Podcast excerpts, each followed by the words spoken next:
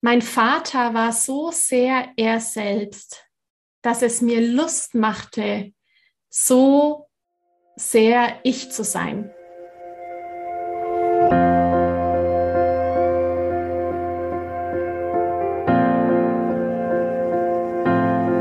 Hallo und herzlich willkommen bei Loslassen und gemeinsam wachsen, deinem Podcast rund um bewusste und bedingungslose Elternschaft. Mein Name ist Manuela Festel. Ich bin Mama, Mutmacherin und vor allem Mentorin für achtsame Kommunikation und gewaltfreie Konfliktlösung mit Kindern. Und genau darum geht es auch hier in diesem Podcast. Ich zeige dir, wie du deinen Weg in eine bewusste, authentische und bedingungslose Elternschaft findest und Konflikte schließlich mit deinem Kind achtsam, respektvoll und gewaltfrei lösen kannst. Ganz ohne Schimpfen und Bestrafen. Bist du bereit? Na, dann lass uns loslegen.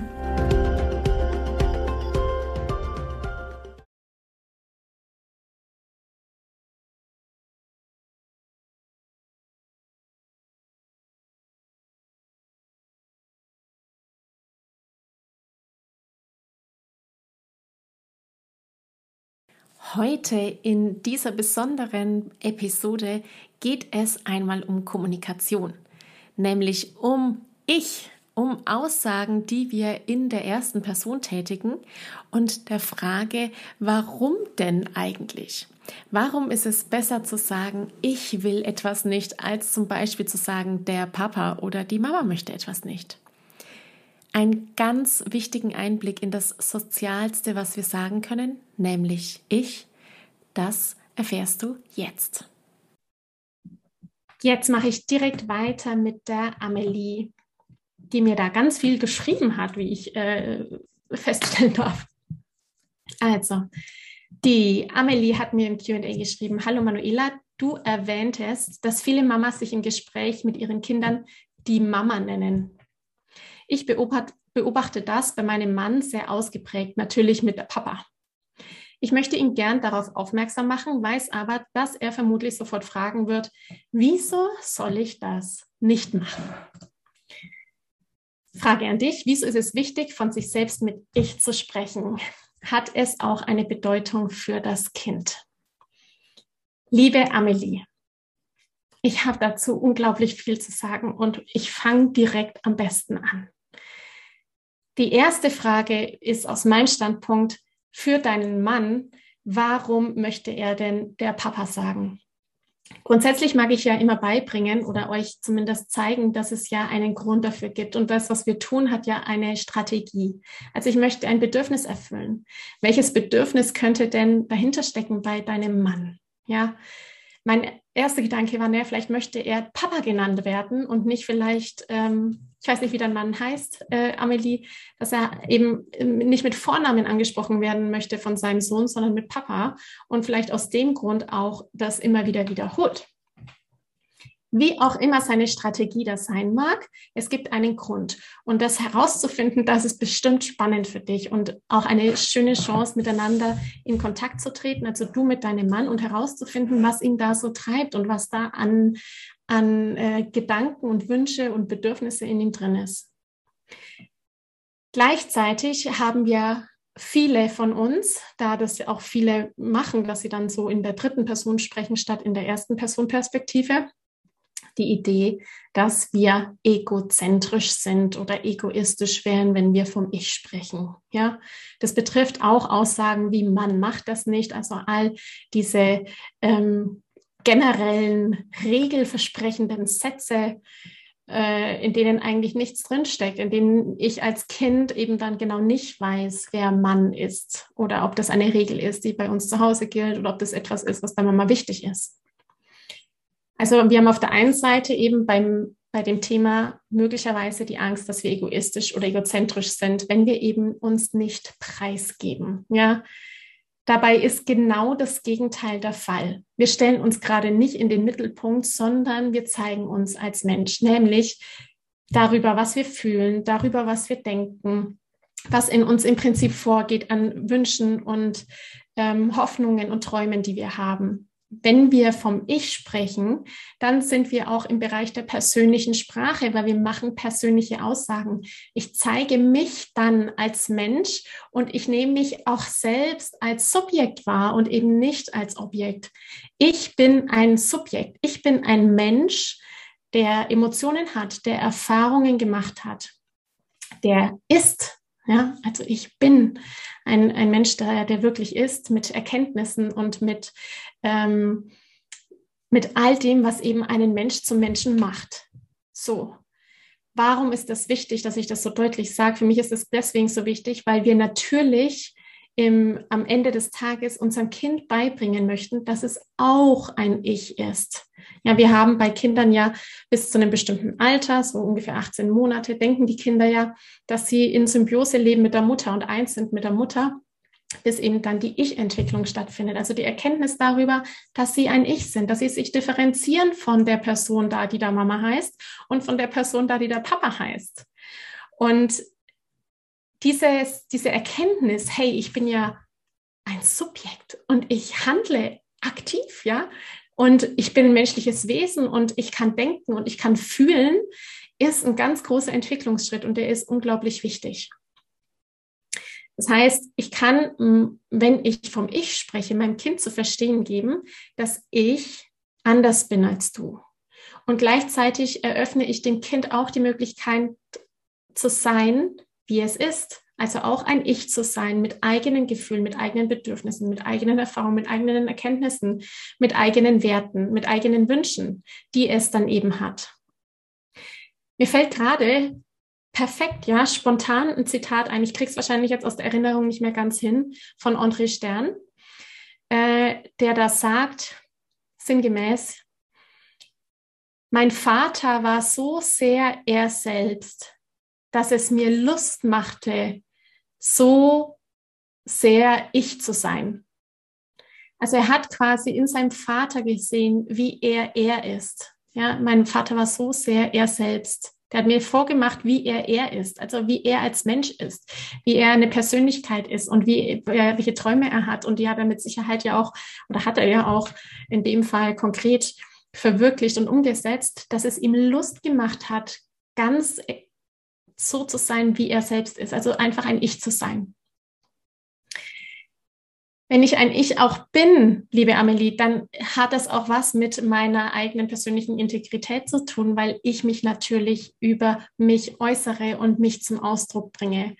Und ich dann natürlich auch meine eigenen Teile in mir, mein eigenes, meine verschiedenen Selbstteile, die ich in mir habe, anerkenne oder erkenne und vielleicht auch integriere. Auch das ist ein Aspekt, der wichtig ist, warum es sinnvoll ist, eben in der ersten Person Perspektive zu sprechen und nicht in der dritten Person.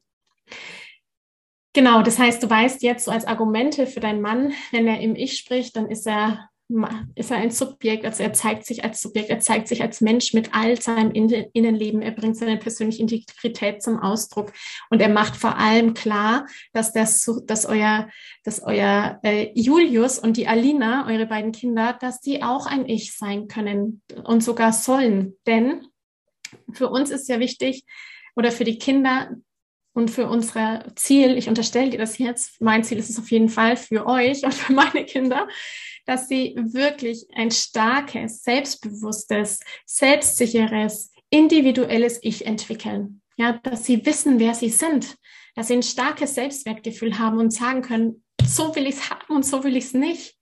Und gleichzeitig will ich und wollen wir alle, dass sie auch erkennen, dass es ein Wir gibt. Also es geht da um das Ich, nämlich ich bin wer und ich bin mir sicher, ich bin meiner selbst sicher und ich bin mir meiner selbst bewusst. Und gleichzeitig auf der anderen Seite gibt es eben ein Wir.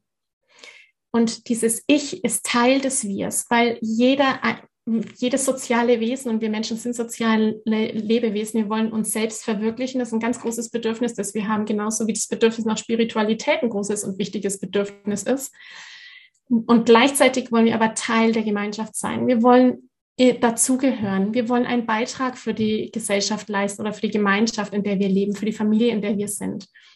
Ja, für soziale Wesen wie den Menschen ist es undenkbar, erwiesen. Ja, da hat man ganz gruselige Experimente damit gemacht, dass wenn wir Kinder alleine lassen oder sie einsperren oder ähnliches, dass diese Menschen einfach ganz schwere psychische Folgen mit sich bringen. Und da gibt es auch noch äh, gruselige, schlimme Tests, die man gemacht hat, die dann letztendlich auch zum Tod geführt haben.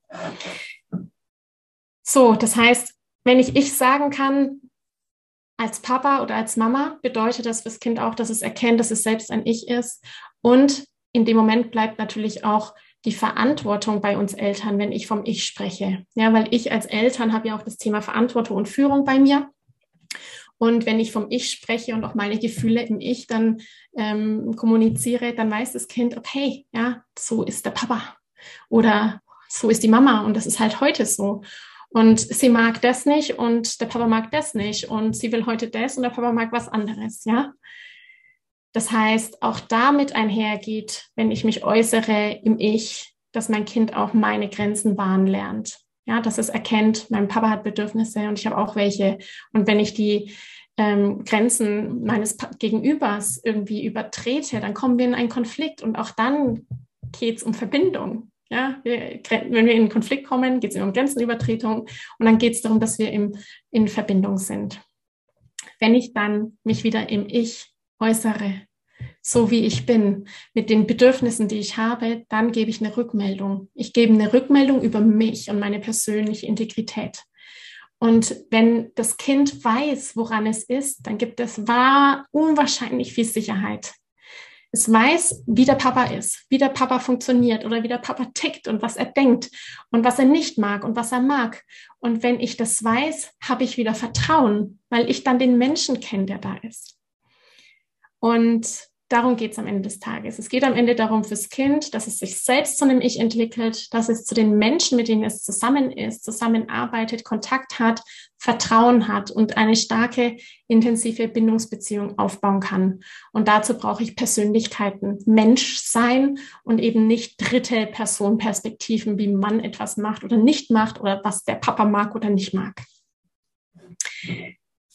ich hoffe, liebe Amelie, ich weiß, es war viel, es ist ein ganz großes Thema und es geht noch, könnte noch tiefer gehen. Aber ich hoffe, dass ich dir ein paar Argumente geben konnte, dass du da mit deinem Mann einfach mal ins Gespräch gehst oder ihm vielleicht sogar ähm, meine Erklärung zum Hören gibst. Ich danke dir von ganzem Herzen, dass du dir heute Zeit genommen hast, diese Podcast-Folge zu hören. Wenn du noch mehr Impulse, Ideen oder Inspirationen auf deinem Weg zur bewussten Elternschaft suchst, dann abonniere unbedingt meine Newsletter oder folge mir auf Instagram, Facebook oder Telegram. Und wenn du auch mal deine ganz persönliche Frage stellen möchtest, deine Alltagssituation, deinen Konflikt beleuchten lassen möchtest, dann trag dich ein für die Warteliste meines Mentoring-Programms Gemeinsam wachsen von der Wut zur respekt- und liebevollen Eltern-Kind-Kommunikation. Das geht auf sprachzeichen.de gemeinsam wachsen Warteliste. Wenn dir die Folge heute gefallen hat, dann freue ich mich riesig über deinen Kommentar, über deinen positiven Kommentar in iTunes und möchte dir für deine Mühe und für dein Feedback von Herzen danken, nämlich mit meinem Workbook Wenn der Kuchen spricht. Also schreib am besten gleich drauf los und schicke mir deinen Screenshot von deiner 5-Sterne-Rezession und dann kann ich dich kontaktieren und dir mein Workbook, wenn der Kuchen spricht, zukommen lassen. Ansonsten abonniere natürlich diesen Podcast, teile ihn mit deinen Freunden, wenn du merkst, dass der für deine Bekannten hilfreich ist. Und dann würde ich vorschlagen, wir hören uns sicher bald. Alles, alles Gute und liebe Grüße. Ciao.